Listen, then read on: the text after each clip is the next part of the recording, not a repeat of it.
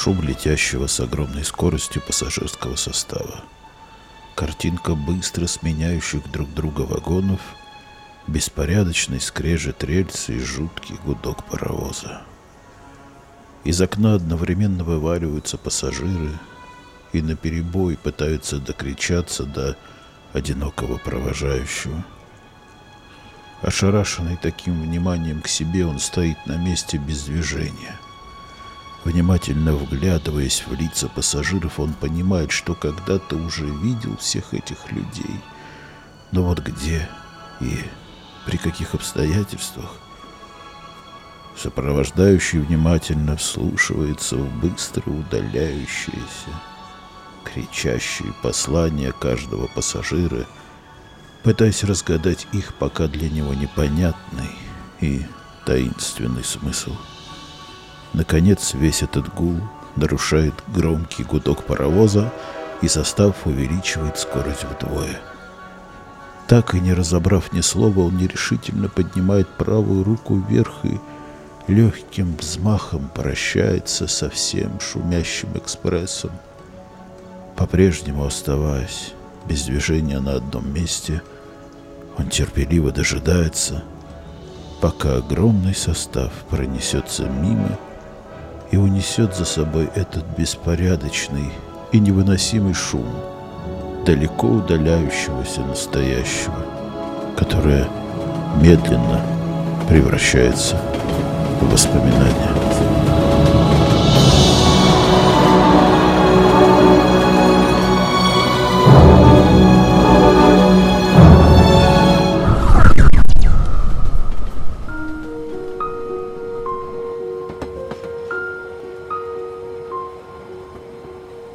Все реже и реже представляется эта картина теперь.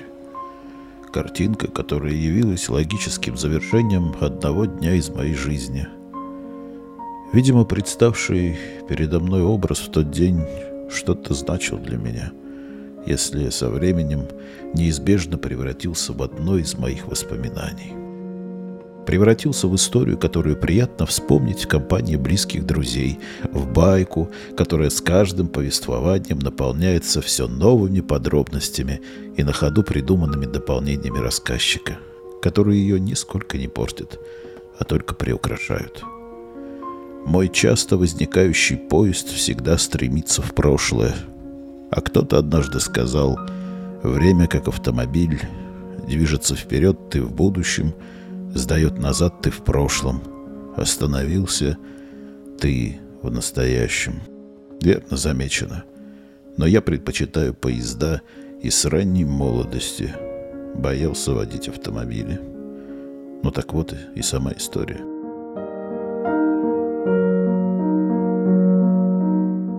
Глава первая. Вечер перед знакомством. В городе плюс двадцать пять.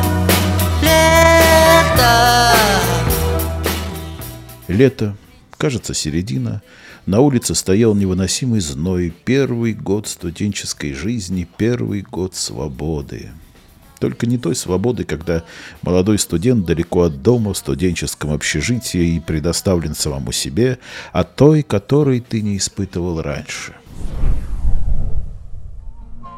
Ты по-прежнему на полном содержании родителей, но теперь ты взрослый. Ты вступил во взрослую жизнь, так тебе сказали в школе. Обычно так любят говорить директора школ на выпускном вечере – Сваливайте, ребята. Теперь вы взрослые. Мы сделали свое дело. Дальше сами. Спасибо ни за что. Хотелось кинуть в ответ и войти гордым шагом в эту самую взрослую жизнь.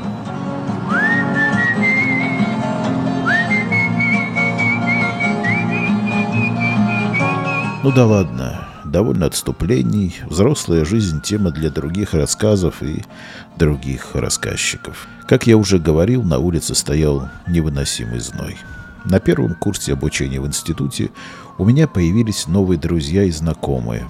Мы были молоды, и нам хотелось общаться.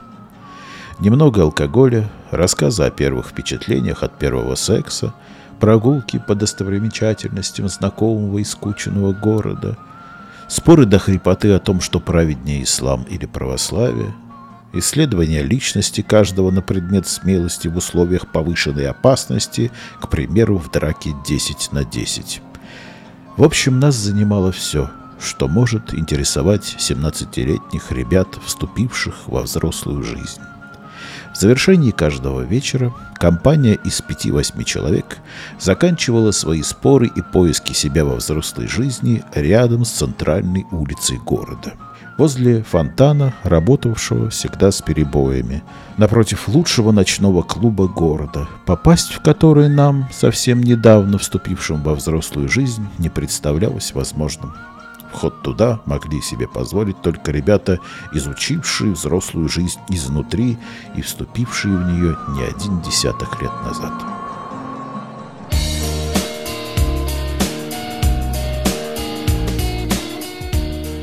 Однажды возникла идея.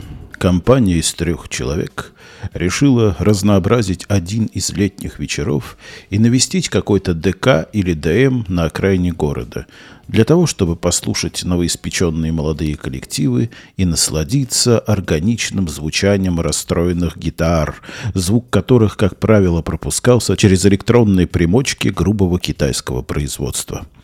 Компания из семи человек собиралась на протяжении семи часов. Стоимость билета в 20 рублей, кажется, устраивала всех участников того вечера. Состав компании того вечера.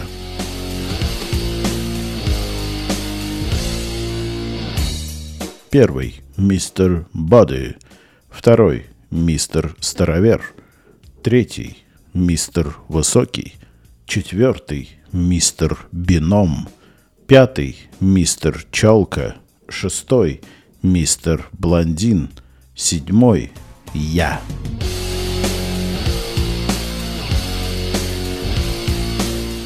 Оказавшись на месте в центре молодежи, которой явно нравилось все происходящее на сцене, меня впервые посетила мысль, что я больше никогда не увижу своей двадцатки, отданной администратору при входе. Мое терпение дало трещину на выступлении третьего по счету коллектива. Ребята были раскрашены под лондонский кис, и из густо размазанных черной краской ртов вырывались звуки, напоминающие звуки работающей дрели. Эти звуки в тот момент были так же противны, как противен был шум, издаваемый отбойным молотком дорожного рабочего, затеявшего ремонт у тебя под окнами в 7 утра в субботу. Мне захотелось заполучить свою двадцатку назад. Я уже начал искать нервным взглядом организаторов всей этой вакханарии, когда услышал от старого приятеля, что организатором концерта являлся вокалист группы Дрели. Дрели — это единственное, что пришло мне на ум после четырехминутной атаки на мой мозг. Молодежь бросилась к импровизированной сцене. Молодые ребята — у которых приступ осознания, что они скоро вступят во взрослую жизнь, еще не наступил, принялись неистово биться в истерике у сцены с перемернутыми на 180 градусов распятиями, подражая ужасному и безвкусному облику своих кумиров.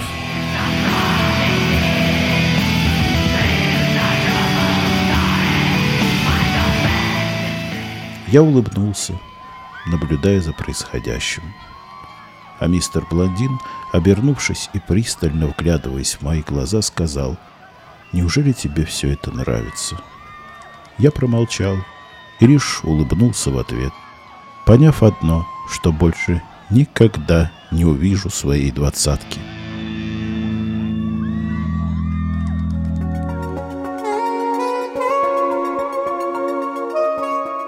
Вечерело, в компанию, как заправский специальный агент, внедрилась незнакомая девушка со своей не менее специальной подругой.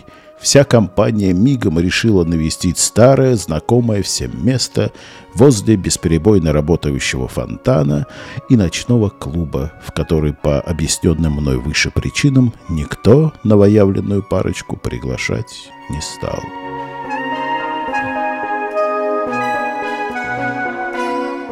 Глава вторая. Кафе возле ночного клуба. Красный пластмассовый столик на 4, а при желании и на 20 персон, пол бетонной конструкции элегантная пластмассовая чашечка для кофе, служащая всем 20 посетителям пепельницей, уникальный звук кричащего динамика, прикрученного алюминиевой проволокой к фонарю, и множество других интерьерных находок местных рестораторов скрасило тот незабываемый вечер нашей внезапно организовавшейся компании. Сервировка стола в тот вечер была поручена мистеру Высокому. Он удивил всех как заправский повар корейского ресторана, который сочетает несовместимые ингредиенты и получает в итоге, как им, корейцам, кажется, потрясающие блюда.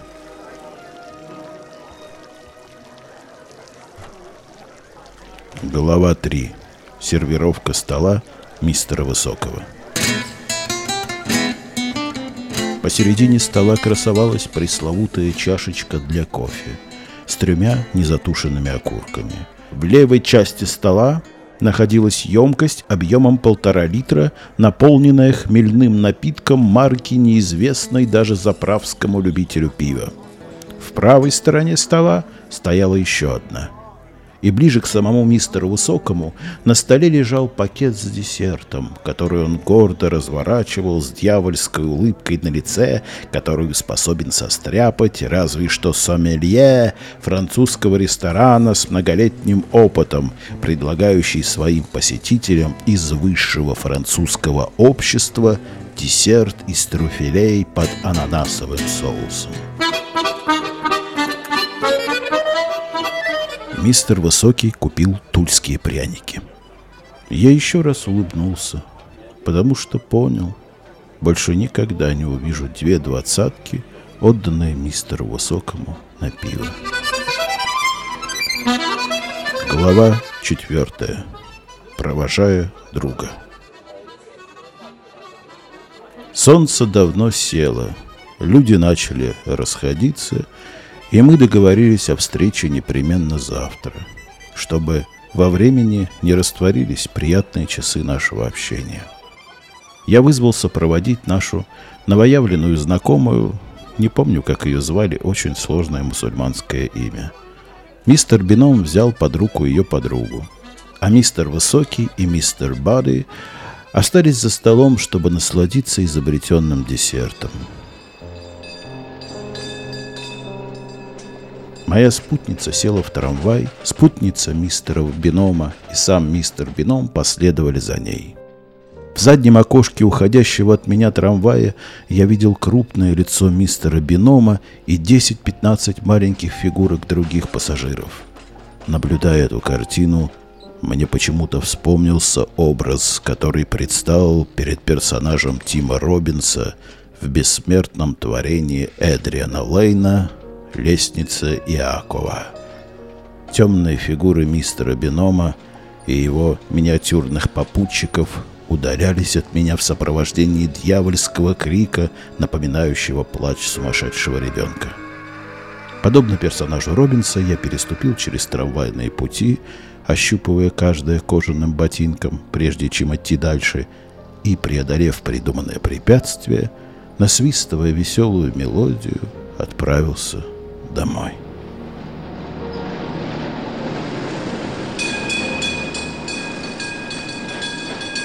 Глава пятая.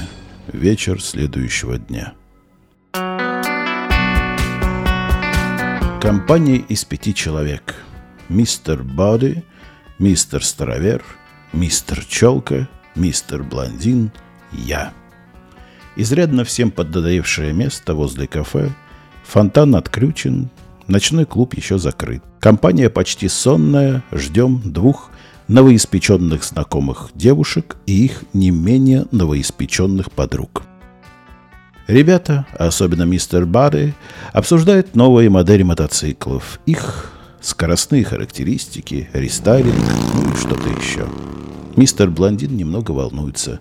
Мистер Боди поглощен обсуждением изысков конструирования в современном автомобилестроении – мистер Челка слушает его внимательно, как сын отца, который рассказывает ему о тычинке и пестике, пытаясь вставить хоть что-то в бесконечный поток мыслей мистера Бади, но понимая в ответственный момент, что у него не хватит знаний в этой области, сдается и смиряется с точкой зрения мистера Бади.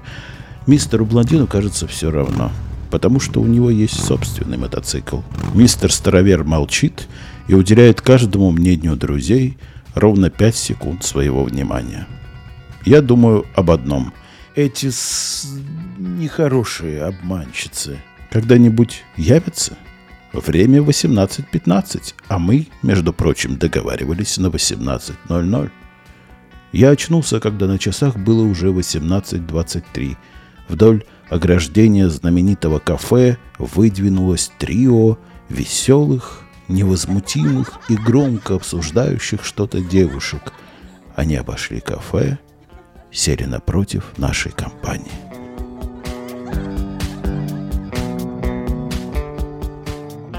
Глава 6.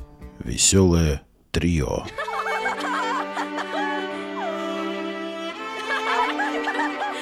Слева рыжеволосая девушка с огромной улыбкой во весь рот, громко хохочущая по поводу и без. На все шутки, озвученные ее подругами, она реагировала так – закатывала зрачки и широко открывала рот, как участники конкурса поедания пирогов перед стартом. Ее веснушки покрывали все ее лицо, плечи и шею. В общем, все открытые части тела. Когда она смеялась, на какое-то время веснушек становилось в два раза меньше за счет широко открытого рта. Одежда обычная, но не дешевая. Девушка оказалась самостоятельной – и, как позже выяснилось, жила в другом городе, отдельно от родителей, стараясь придать фразе «вступление во взрослую жизнь» хоть какой-то смысл. Я бы назвал ее мисс «Где ты мой единственный и достойный?» Без вредных привычек, успешно продвигающийся по карьерной лестнице, приходящий каждый вечер в дом, наполненный смехом трех спиногрызов после 21.00, а по субботам после 18.00. Несмотря на мои изыски в колкостях, вроде описанных выше, эта девушка показалась мне самой приятной в их веселом трио. От нее веяло добротой даже за 20 метров, которые разделяли наши компании. Далее буду называть ее мисс Шатенко.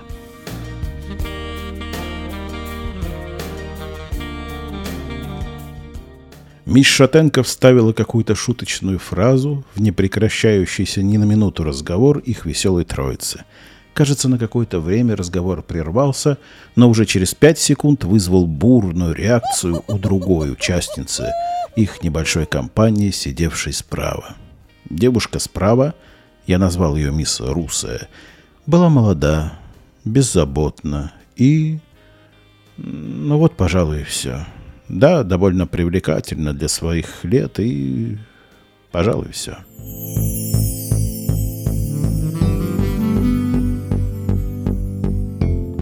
Я уже не слушал своих друзей. Эти дурацкие споры про мотоциклы, в которые уже даже включился мистер Блондин и мистер Старовер, и влез в их спор лишь однажды, спросив у мистера Бады, который сейчас-сейчас. Он ответил «18.45». Я подумал – вот неумные, нехорошие, обманщицы. В конец обнаглели. 45 минут. Да столько не ждут даже президента, за редким исключением, если президент женщина. И сказал мистеру Боди, кажется, наши девушки немного задерживаются. Да, мне тоже так кажется, ответил мистер Бади. Если бы у меня был сотовый телефон, я обязательно бы позвонил ей и узнал, почему она опаздывает», — продолжал мистер Бади. «Как жаль, что у нее нет сотового телефона, чтобы ответить тебе», — саркастично заметил я. Мы рассмеялись. Я повернулся и устремил свой взгляд в сторону компании из трех девушек, решив, чего бы мне это ни стоило, эта компания сегодня из трио превратится в мирно обсуждающий прелести свободной жизни квартет.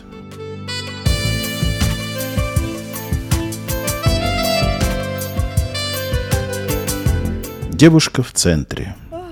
Нет, это не мои эротические фантазии, я просто возвращаюсь к своей троице, замеченной возле кафе. Я не видел ее лица. Она сидела ко мне спиной. Я пристально наблюдал за ней в ожидании предстоящего квартета, но еще в компании четырех мистеров, бурно обсуждающих мотоциклы. Мисс Шатенко и мисс Русая что-то весело объясняли ей, сидя в полоборота, так что я мог видеть их лица. Она же не двигалась с места. Только ее белокурые волосы с аккуратным черным пробором посередине еле приподнимались и опускались, как бы соглашаясь с мнением подруг. Я незамедлительно окрестил ее «Мисс Блондинка». Я встал с места, мечтательно наблюдая за ними – Затем отвлекся на какое-то время, чтобы опять спросить у мистера Боди, который сейчас час. Мистер Боди неохотно откинул рукав на левой руке и уже приготовился для ответа, как внезапно я прервал его. «Смотри вперед!» Мистер Боди, наверное, подумал, что я указываю ему на припаркованную рядом с кафе Хонду, поднял глаза и удивился не меньше, чем я – Из-за угла недостроенной гостиницы, обнесенной высоким каменным забором, показались четыре одетые в черное девушки, приветливо улыбаясь нашей компании. «Идут!» «Не прошло и полгода», — заметил мистер Старовер. «Не прошло и одного часа пятнадцати минут, с точностью заметил я». Мистер Боди воспрял духом, встал с места и приготовился для приветствия столь долгожданной компании. Мистер Старовер последовал за ним. Мистер Блондин замешкался и замкнулся в себе. Мистер Челка оживился больше всех и ощутился для приветствия женской компании на шаг вперед остальных. Я отвлекся от своей троицы и устремил взгляд в сторону, которую смотрели мои друзья. Глава 7. Черная четверка. Разочарование наступило так же быстро, сколь быстро заканчивается первая бутылка свежего пива, выпитого с утра после жуткого похмелья, то есть секунд через десять после увиденного. Все четыре мистера стали приветствовать нашу компанию. Я бросил последний взгляд на уже полюбившуюся мне за один час пятнадцать минут ожидания троицу и двинулся вперед для приветствия успевших разочаровать мои надежды томительного ожидания всего за 10 секунд четверки. Черная четверка. Мисс Брюнетка номер один – мисс Брюнетка номер два, мисс Брюнетка номер три, мисс Брюнетка номер четыре.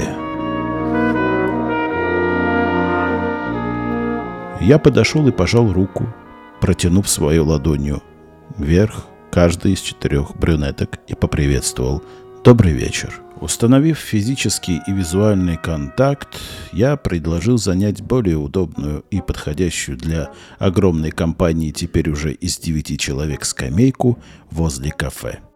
Дамы любезно согласились, и друзья тоже поддержали мою идею. Наверное, мне показалось, но мистер Боди и мистер Челка наблюдали за моим церемониальным знакомством с рукопожатиями и приветствиями с небольшим недоумением, плавно переходящим в улыбку. Быть может, мне показалось, но для них все мое действо, занявшее в общей сложности одну минуту, выглядело так же неестественно, как неестественно для иудея отдать первому встречному все свои сбережения, накопленные им за 20 лет. Мистер Блондин и мистер Старовер не придали этой церемонии никакого значения – Наверное, они просто привыкли к этому. С мистером Блондином я был знаком к тому времени уже 6-7 месяцев, в то время как с мистером Старовером нас связывали 5 лет обучения в одном классе городской школы. Глава 8. Знакомство с черной четверкой. Вся компания уселась на скамейку – не хватило места мне и мистеру Блондину. Мистер Блондин взгромоздился возле скамейки на карачке и чем-то напомнил мне бегуна, который пробежал 30-километровый марафон без единого глотка воды и вот-вот уснет от усталости или того хуже покинет наш бренный мир. Мистер Бады и мистер Челка оживились, сыпали смешными репликами, время от времени переходящими в пошлости. Какое-то время все замолчали. Темы для обсуждения иссякли, и наступила тишина.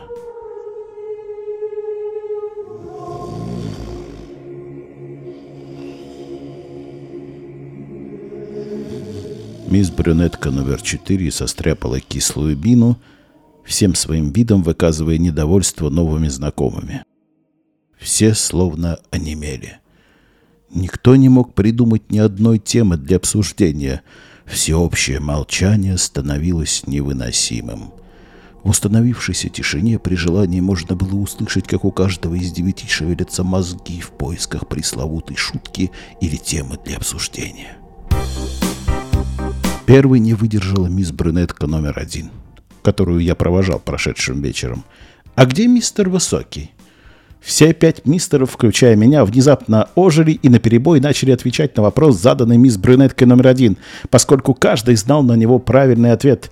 Я, видимо, оказался проворней остальных и выпалил «Он на вокзале!» «Он уезжает?» — удивилась мисс Брюнетка номер один. «Нет, уезжают его родители, он их просто провожает», — ответил я.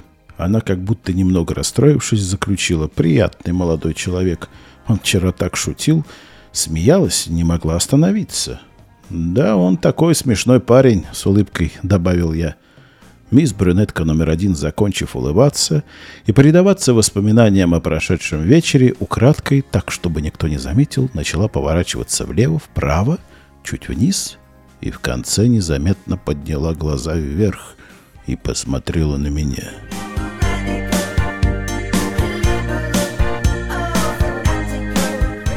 Тогда, в свои 18 лет, я знал, что означает, когда женщина так смотрит на тебя. Она выбрала меня. Теперь, когда мы определились с выбором, остальные участники последовали за нами. Мистер Бади выбрал брюнетку номер два, мистер Челка мисс брюнетку номер три, мистер Старовер брюнетку номер четыре, кислая мина которой до сих пор оставалась на прежнем месте, мисс не досталась только мистеру Блондину — который по-прежнему сидел на карачках, глядя в безжизненный асфальтированный бетон под собой. На секунду мне показалось, что он заснул и видел сон. Быть может, ему снилась Сильвия Сейнт, обнаженная и стимулирующая себя, а может быть, тот самый марафонец, пробежавший 30 километров и пьющий жадными глотками колодезную ледяную воду из цинкового пятилитрового ведра. Я присмотрелся внимательней. Мисс Блондин бодрствовал. Глава девятая. Провожая родителей.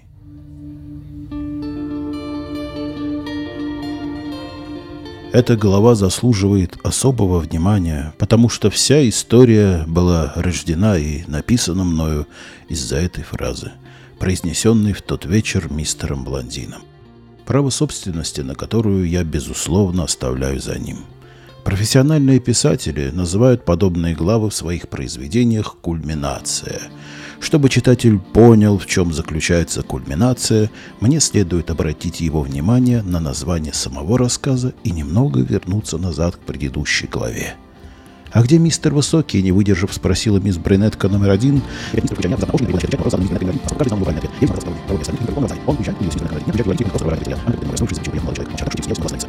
«Да он такой смешной парень», — с улыбкой добавил я.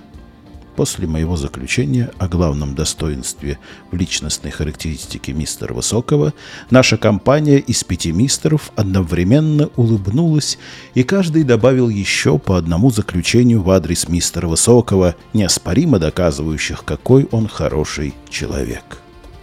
Высказались все. Промолчал только мистер Блондин.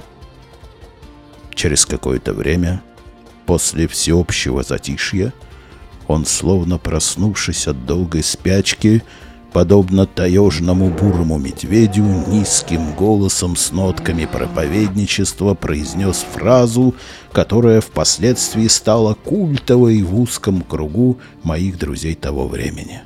Он произнес фразу, которая бесспорно заняла первое место в моем толковом словаре сленга, созданием которого я был увлечен на первом и втором курсе обучения в институте. Мистер Блондин изрек. Мистер Высокий провожает родителей. Как-то это неправильно. Обычно родители провожают детей, а не дети родителей. Установившаяся тишина, кажется, напугала всю компанию. Мозги каждого напряглись, чтобы разгадать сокровенный смысл философского послания мистера Блондина. На секунду мне показалось, что над загадками да Винчи не размышляли так долго и с таким усердием – Через какое-то время, так и не докопавшись до корней и сути изреченного мистером Блондином высказывания, компания четырех мистеров взорвалась от дикого хохота, вызвав у мистера Блондина недоумение и вогнав его в краску. Ничего не поняли только четыре брюнетки с недоумением на лице, переглядываясь между собой. Выписка из толкового словаря сленга. Провожать родителей – говорить не связанные между собой по смыслу фразы, странно себя вести, в общем, нести ахинею. Тогда это было действительно очень смешно.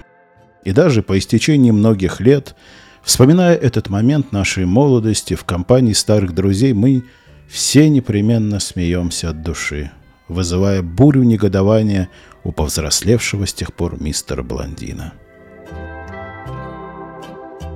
Глава 10. Сервировка праздничного стола.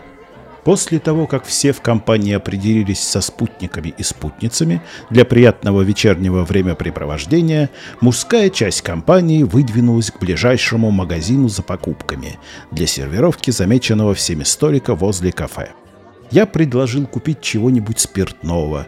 Внезапно оживился мистер Блондин и в момент избавился от обеденной дремы, пиво!» — воскликнул мистер Челка. «Да!» — поддержал мистер Блондин. «Как хотите», — равнодушно кинул мистер Боди. Мистер Старовер промолчал. Четыре брюнетки в один голос заявили «на ваш выбор». Оставив мистера Блондина на растерзание черной четверки, мы пошли. Глава 11. Алкогольный магазинчик возле кафе. Зайдя в магазин и остановившись у прилавка, мистер Боди, я и мистер Старовер начали вглядываться в ценники, выстроившихся в ряд бутылок с алкоголем. Мистер Челка, как умалишенный, стал носиться вдоль прилавка и предлагать нам взять разные сорта дешевого низкокачественного пива. Затем его взгляд переметнулся в отдел крепкого алкоголя. Неожиданно мистер Челка запричитал, может быть, возьмем пузырь? Долго и пронзительно вглядываясь в наши глаза, так и не найдя в них логики и одобрения, он ринулся, как оголтелый, дальше в отдел вин. Мистер Челка носился из одного конца прилавка к другому, пока наша внезапно организовавшаяся компания из трех человек, адекватно оценивающих свое финансовое состояние, благополучно о нем не забыла.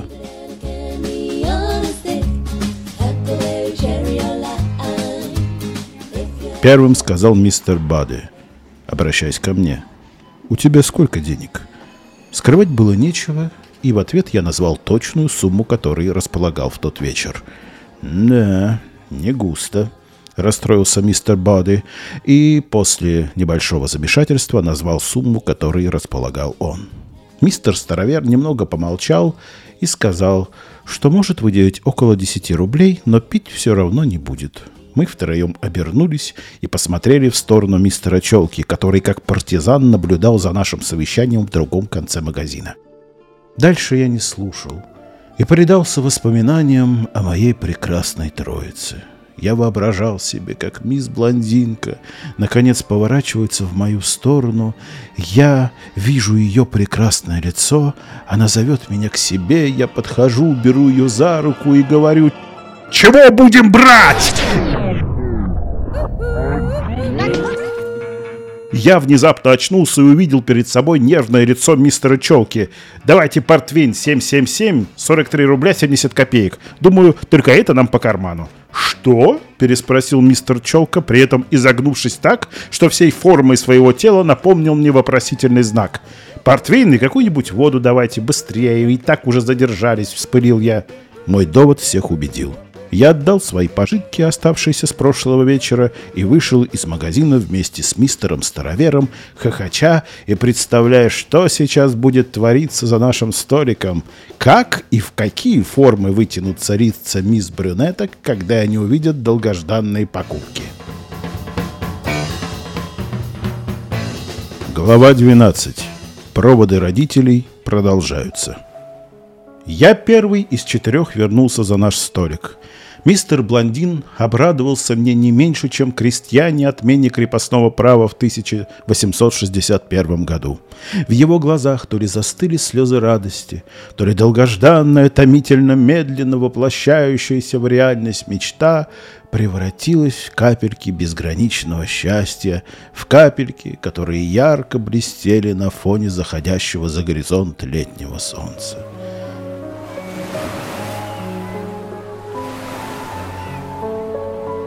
«Как вы здесь, не скучали?» — спросил я, обращаясь ко всей компании.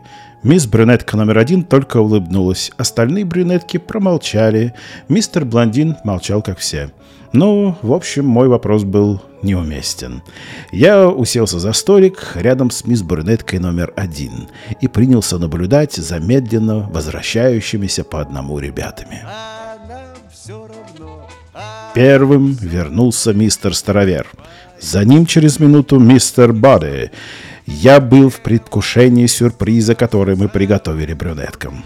Невольным ответственным за обнародование сюрприза оказался мистер Челка. Кислая мина мисс Брюнетки номер 4 становилась все кислее, скисая в такт шагов уже приближающегося к нам мистера Челки. Наконец, он оказался возле нашего столика с бутылкой привета из 70-х в правой руке и грудой пластиковых стаканчиков, нанизанных друг на друга в левой. Кислая мина мисс Брюнетки номер 4, прошедшая за вечер все стадии скисания движение от молока до сметаны наконец достигло стадии творожной массы.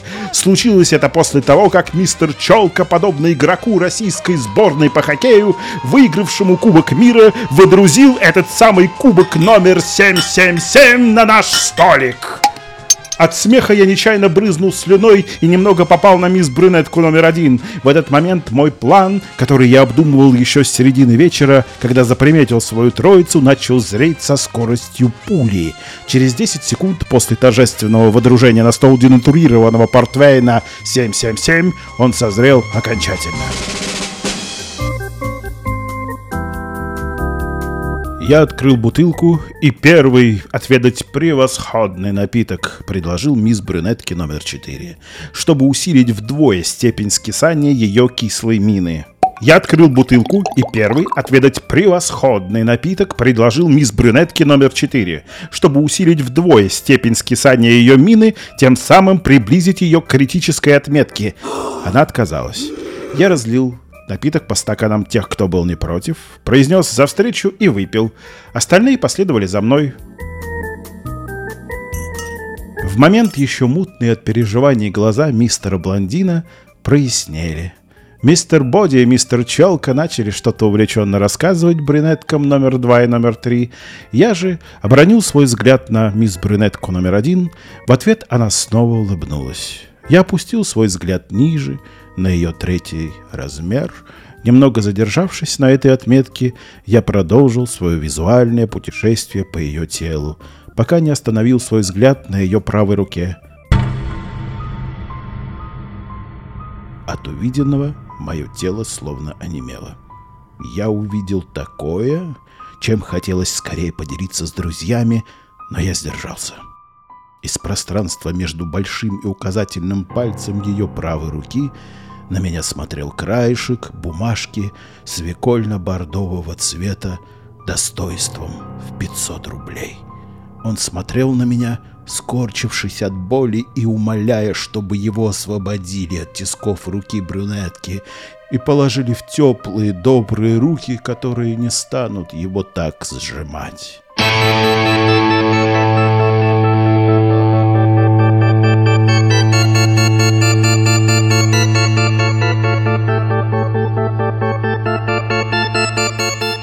Больше ни секунды не сомневаясь, и поняв, что наши брюнетки, по крайней мере моя, настроены серьезно, я встал и во всеуслышание заявил.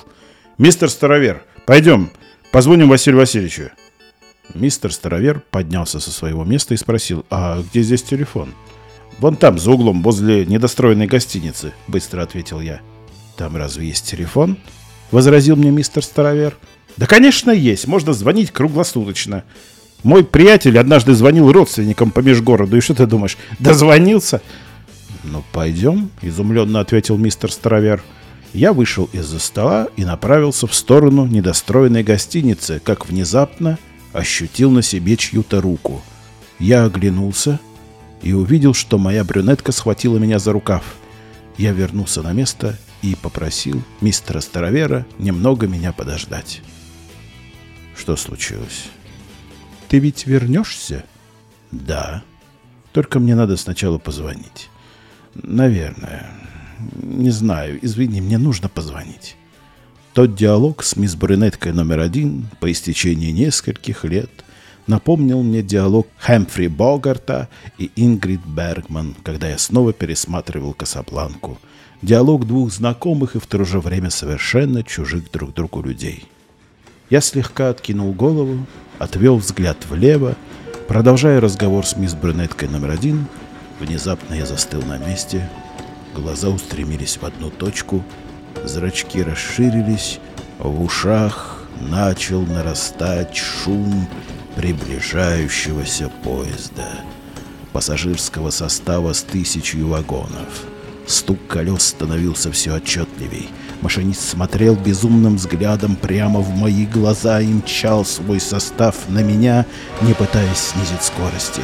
Мисс Брюнетка номер один что-то говорила мне украдкой в правое ухо, чтобы не слышали остальные, но за шумом мчащегося на меня с огромной скоростью состава я ничего не мог разобрать. Теперь мой взгляд был устремлен на столик посередине кафе, обнесенного кованой оградой, за которым сидели мисс Шатенко, мисс Русая и открытая для моего полного обозрения мисс Блондинка. Я смотрел на нее сквозь мчащийся на меня поезд, изучая на расстоянии каждый нюанс ее лица. Внезапно громкий гудок скоростного экспресса вернул меня в реальность. Мисс Брюнетка номер один по-прежнему что-то говорила в мое правое ухо, я повернулся и сказал, что мне надо позвонить Васильичу. Я быстро встал и устремился вперед. Ожидавший все это меня время мистер Старовер последовал за мной. Все дальше удаляясь от нашего столика, я только краем уха по-прежнему оглушенного гудком поезда услышал, как мистер Блондин кричал мне вдогонку «Передай привет Васильичу!»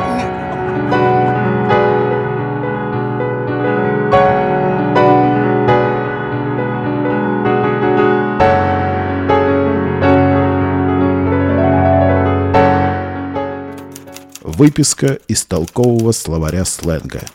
Позвонить Василию Васильевичу. Справить нужду по-маленькому. Глава 13. Звонок Васильевичу. Я набирал номер Василия Васильевича и через правое плечо сказал мистеру Староверу, который уже дозвонился и был в процессе разговора, что хочу уйти, покинуть нашу компанию. Он ответил, повесив трубку – «Все понятно. Я уже заметил, как ты пялился на дальний столик в кафе. Придумай какую-нибудь отговорку», — начал жалобно причитать я. «Это слишком сложно, я не могу так сразу», — ответил мистер Старовер. «Приятель, выручай.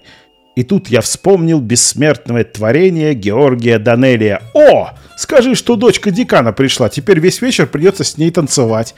Мы оба начали смеяться, и так могло продолжаться до бесконечности. Пока я не прервался на секунду, потому что меня разъединили с Василием Васильевичем, я аккуратно повесил трубку, и мы с мистером Старовером двинулись в сторону кафе, смеясь как сумасшедшие, вызывая полное недоумение у прохожих. Остановившись так, чтобы наша компания нас не заметила, я сказал мистеру Староверу, «Ну давай, Пока. Удачного вечера. Я пошел. Надеюсь, это ненадолго, и ты быстро возвратишься к нам, с ухмылкой на лице ответил он. Да пошел ты. Сам ты пошел.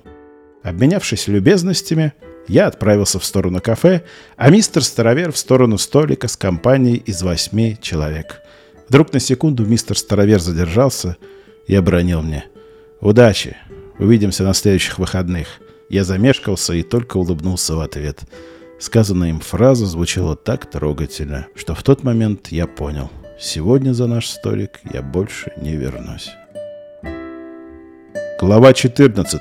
Знакомство с Троицей. Я вошел в кафе. Запах готовящегося на мангалах фастфуда ударил в нос и нарушил весь романтический настрой моего расположения духа, питаемого в тот вечер свежим июльским воздухом. Я пристально стал вглядываться в лица посетителей и через 20 секунд увидел свою троицу. Они сидели мирно и были невозмутимы, как святая троица на картине Андрея Рублева. Вот только современная одежда и три бокала какого-то алкогольного напитка, стоящие на столике, нарушали полное сходство с историческим шедевром. Какое-то время я стоял без движения, обдумывая, что делать дальше. Глаза кинокамеры начали свое движение от телефонной будки, из которой мы только что звонили Василию Васильевичу. На расстоянии 10 сантиметров от земли они начали быстрые движения по пути, которым мы шли с мистером Старовером. Камера завернула за угол и направилась ко мне, стоящему в кафе, размышляющему, что я буду делать дальше. Сначала она взяла крупный план моих ботинок, казаки испанского производства, розничная цена в 2001 году 1450 рублей. Перед моими ногами упал дымящийся окурок, я затушил его носком правого ботинка, камера медленно начала подниматься вверх, пока не взяла крупный план моего лица. Я выпустил из носа остатки дыма последней затяжки от секунды назад затушенной сигареты прямо в объектив и выдвинулся вперед.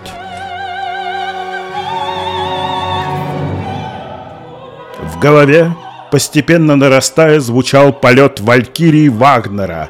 Я начал свое выступление, я наступал на них свиньей, Божественные звуки первых нот произведения Вагнера, казалось, звучали повсюду, и в тот момент, когда вступили трубы, я почувствовал себя офицером оккупации, только что вступившим в Польшу. Это казалось вдвойне символичней, так как корни отца мисс Шатенги, как выяснилось позже, произрастали из Кракова, город в Польше недалеко от Варшавы. Примечание автора.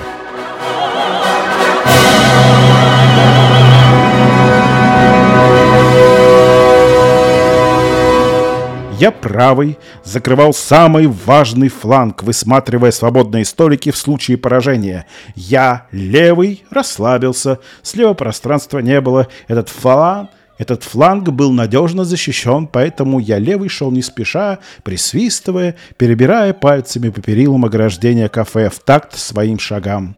Еще один, я задний, паниковал и искал всевозможные варианты к отступлению.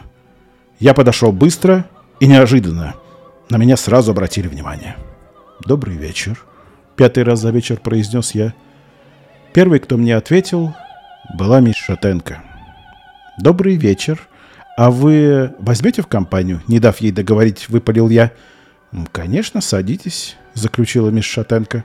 Три мисс вмиг разобрали свои сумочки с четвертого стула и освободили место за их столиком, предназначенное для меня. Протягивая руку ладонью вверх для приветствия мисс Шатенки, я поднял голову и бросил взгляд на покинутый мной столик. Мисс Брюнетка номер один смотрела прямо на меня с взглядом голодного цербера. В тот момент я был для нее как одинокий кладоискатель, покусившийся на сокровища, которые она охраняла не один десяток лет. «Такова жизнь», — произнес я про себя и протянул руку мисс Русой — «Очень приятно. А насколько?» Снова парировал я, не дав ей договорить.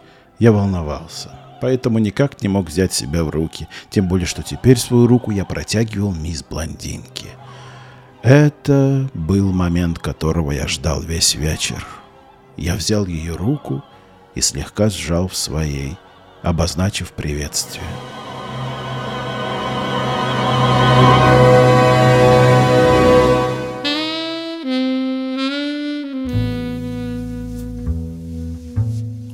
Господи, как же она была хороша!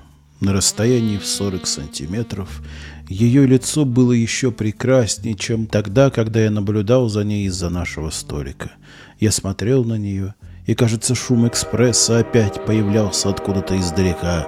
Внезапно шум исчез так же быстро, как появился. Это была мисс Шатенко. Чем занимаетесь? Как вас зовут? Я начал рассказывать о том, что мне нравится, как я люблю проводить время. Затем мы долго обсуждали литературу, современных писателей и поэтов давно забытых эпох, не забывая время от времени разбавлять эти разговоры пошлыми и безвкусными шуточками, над которыми без конца заливалась мисс Русая. Из ее прекрасного ротика порой вылетали наружу такие пошлости, от которых даже я краснел и тут же пытался перевести разговор в другое русло. Глава 15. Мисс Шатенко. Это была милая и открытая, честная девушка. После 40 минут общения между мной и тройкой моих новоиспеченных приятельниц, мисс Шатенко посмотрела на меня взглядом, которым два часа назад смотрела мисс Брюнетка номер один. Я отвел глаза в сторону и предложил рассказать историю о... Но она снова бесцеремонно перебила меня – у моего отца завтра день рождения. Мы собираемся на даче. Я ради этого приехал из другого города. Будешь сопровождать меня завтра? Маме понравятся твои истории, познакомишься с папой, но будет весело. Твою мать! Чуть не вырвалось у меня. Я очередной раз отвел глаза в сторону и, чтобы хоть как-то охладить ее пыл, обратился к мисс Блондинке. «А чем вы занимаетесь? Расскажите что-нибудь о себе». «Вот так всегда!» Мы встречаемся втроем, и с нами кто-то знакомится, и весь вечер пялится на мисс Блондинку, чуть ли не срываясь на крик, вспылила мисс Шатенко.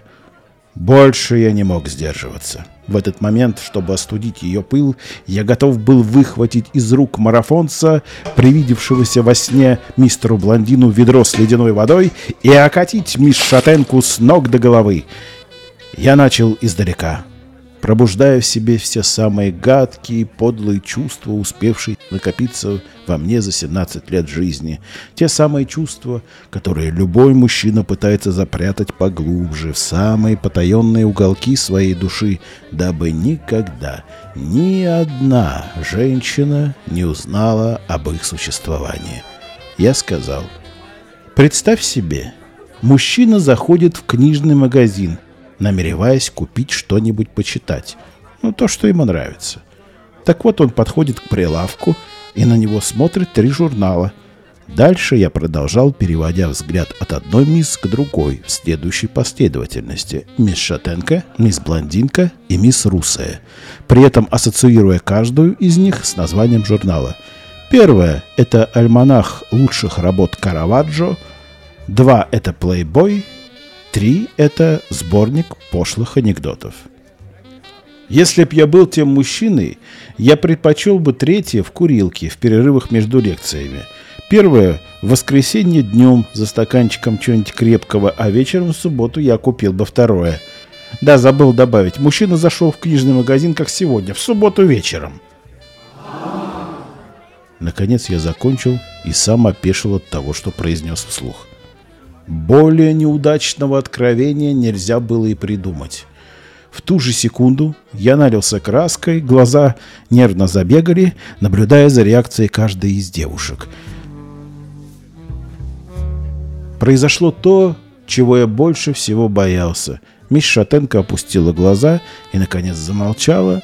Мисс Блондинка почувствовала себя неловко и начала рыться в сумочке. Мисс Русая хлопнула пару раз своими от природы большими глазами и устремила свой взгляд в сторону ночного клуба, который к тому времени открылся для посетителей.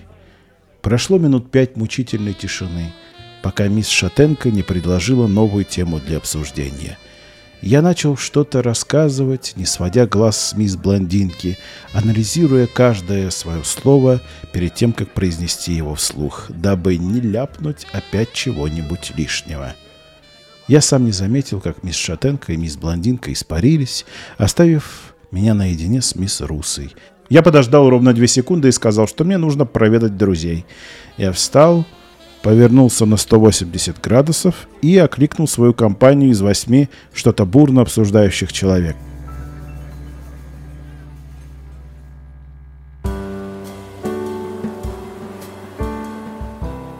Первым откликнулся мистер Старовер.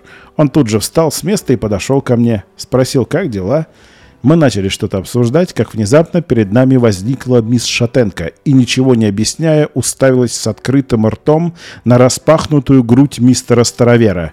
Черная шелковая рубашка мистера Старовера была расстегнута чуть ли не на четыре пуговицы, и посередине оголенной части его груди красовался восьмиконечный староверческий крест — у меня бабушка тоже староверка. Не отводя глаз от груди, мистера Старовера произнесла мисс Шатенко. «И у меня тоже», — с гордостью заявил он.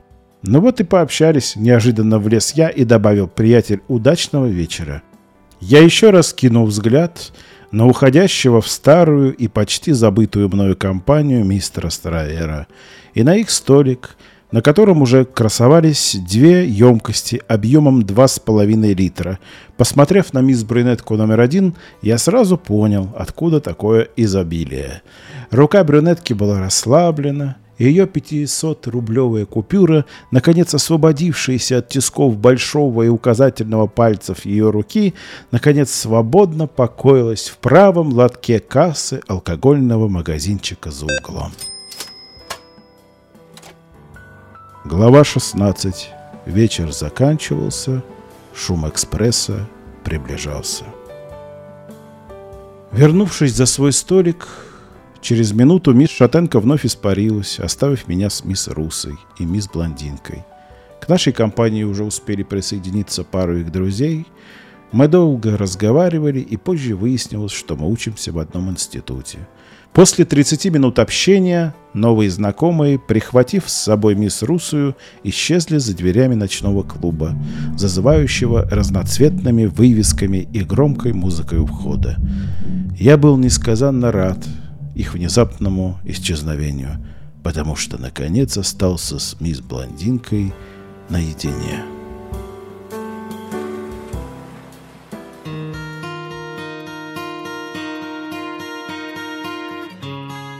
«Привет», — томно произнес я. «Привет», — нерешительно ответила мисс Блондинка, явно не разделяя, а скорее всего не понимая моего посыла, настроенного на голливудскую лирику. Я еще немного смотрел на нее и уже через минуту начал рассказывать что-то о себе и о своих чувствах с женщином с белокурыми волосами и аккуратным черным пробором посередине. Когда я дошел до описания ямочки на ее подбородке, нас прервала уже порядочно поднадоевшая всем мисс Шатенко. Я пошла в клуб. «Ты идешь или нет?» «Ну, конечно, нет, ты же знаешь». Тоскливо ответила ей мисс Блондинка. Затем она встала с места и со словами «я ненадолго» направилась в сторону телефонной будки, наверное, чтобы позвонить Василию Васильевичу. Мисс Шатенко наклонилась ко мне и тихо произнесла – Проводи ее домой. Я заверил ее, что обязательно провожу мисс Блондинку домой и попросил прощения за свою историю с книжным магазином. Она ничего не ответила, только тихо развернулась и, видимо, под действием какого-то напитка, медленно побрела по дорожке, проложенной мисс Русой, пока не исчезла за дверями клуба. Мисс Блондинка вернулась быстро, взяла меня за руку и шепнула на ухо «Проводи меня, пора идти домой». Я встал с места. Моя грудь от внезапного предложения надулась, как у глухаря на таковище, и вместе мы выдвинулись вперед, вон из надоевшего кафе.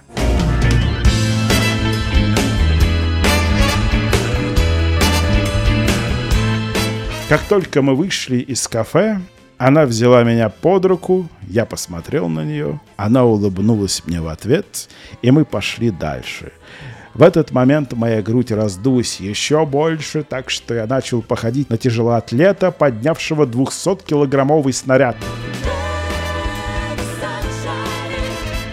Мы почти зашли за угол, когда я услышал вопли мистера Старовера. Он был в 100 метрах от меня и, подкрепленный напитком, купленным на деньги мисс Брюнетки номер один, кричал через всю улицу «Ты все! Вы уходите! Ты пошел ее провожать!» Продолжая сыпать колкостями, но уже изрядно подустав, я крикнул в ответ «Да, пойду провожу ее, а завтра на вокзал провожать родителей». Я повернулся к мисс Блондинке, и мы зашагали дальше.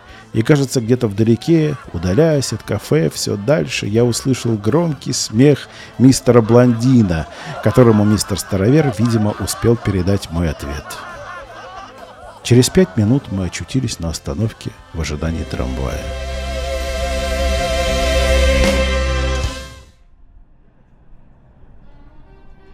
По параллельным путям, так и не остановившись, промчался другой трамвай, потому что остановка была пуста. На какое-то время я задумался, и в заднем окошке промчавшегося мимо нас трамвая я, кажется, вновь увидел мистера Бинома, чья голова тряслась со скоростью бешеного маятника, и все это сопровождал дикий крик персонажа лестницы Иакова. Когда трамвай окончательно исчез в ночных сумерках, я пришел в себя — Передо мной стояла кривобокая старуха с белой хризантемой в правой руке. Тут же она начала предлагать купить цветок для девушки. Я отдал последние пять рублей, и через минуту на вырученные деньги старушка унеслась на другом сумеречном трамвае, криво улыбаясь нам из заднего окошка. Мисс Блондинка очень обрадовалась невольному знаку внимания с моей стороны. И тут же принялась вдыхать аромат неожиданного подарка. Спустя какое-то время цветок скользил по моему лицу под ее нежные комментарии, чему я был несказанно рад. Так и не дождавшись своего трамвая, мисс Блондинка заключила, что пойдет домой пешком, и если я провожу ее домой, она будет мне очень-очень благодарна. Я согнул руку в локте, предложив сопровождение, и мы выдвинулись в сторону ее дома. Шли около десяти минут, болтая о всякой ерунде. Я очень устал за вечер и еле передвигал ноги. Внезапно мы остановились возле парка, через который пролегала дорога к ее дому. На часах было около 12.00, и огромный парк казался дремучим готическим лесом. Мисс Блондинка повернулась ко мне и произнесла «Давай прощаться». «Мы еще увидимся?» — с надеждой застывшей на лице спросил я — «Конечно, я часто бываю с подругами возле кафе», — ответила она. Я начал опять что-то говорить, но она, не дав мне договорить, быстро произнесла «ну все, пока» и стала удаляться от меня быстрым шагом. Я почувствовал себя мисс брюнеткой номер один, с которой я точно так же обошелся четыре часа назад. Я наблюдал за ней еще секунд десять, пока огромные лапы черного парка не заключили ее в свои объятия. Я по-прежнему стоял и смотрел на эту черную громадину из огромного черного нутра, который через секунду на меня, как глаза кошки, светящиеся в темноте, уставились два ярких прожектора. Движущаяся на меня неизвестность начала издавать знакомый нарастающий звук. Паровозный гудок оглушил меня, быстро сменившись стуком колес.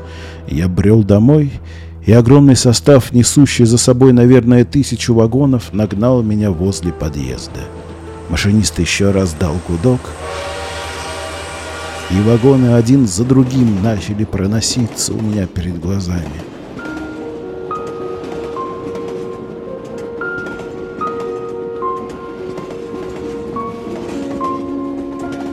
В окне одного из них я заметил одетую в черное траурное платье мисс Брюнетку номер один — она, не сводя с меня глаз, что-то говорила, но ее не было слышно из-за скрежета рельс.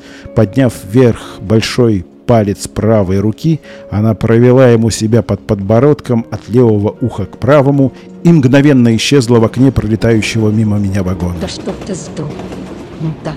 Скрежет рельс становился невыносимым и уже походил на плач обнаглевших мартовских котов. К этому душераздирающему звуку добавились беспорядочно появляющиеся и растворяющиеся в эхе голоса участников сегодняшнего вечера. Вот мистер Блондин хохочет над чьей-то шуткой. Вот мистер Боди справляется о моем финансовом состоянии. Мистер Челка кричит на продавца в алкогольном магазинчике. Мистер Старовер желает мне удачи. Прощай, дорогой. В вагоне, наверное, девятисотом по счету, я опять увидел одну из брюнеток. Это была брюнетка под номером 4. Ее кислую мину нельзя было спутать ни с чьей другой. Внезапно пассажирский состав увеличил свою скорость вдвое. И я уже не различал лиц в окнах пролетающих мимо меня вагонов. Все продолжалось еще недолго, пока беспорядочную картинку, сменяющих друг друга на огромной скорости вагонов, не сменил черный, как ночь, безмолвный экран. Я крепко спал. thank you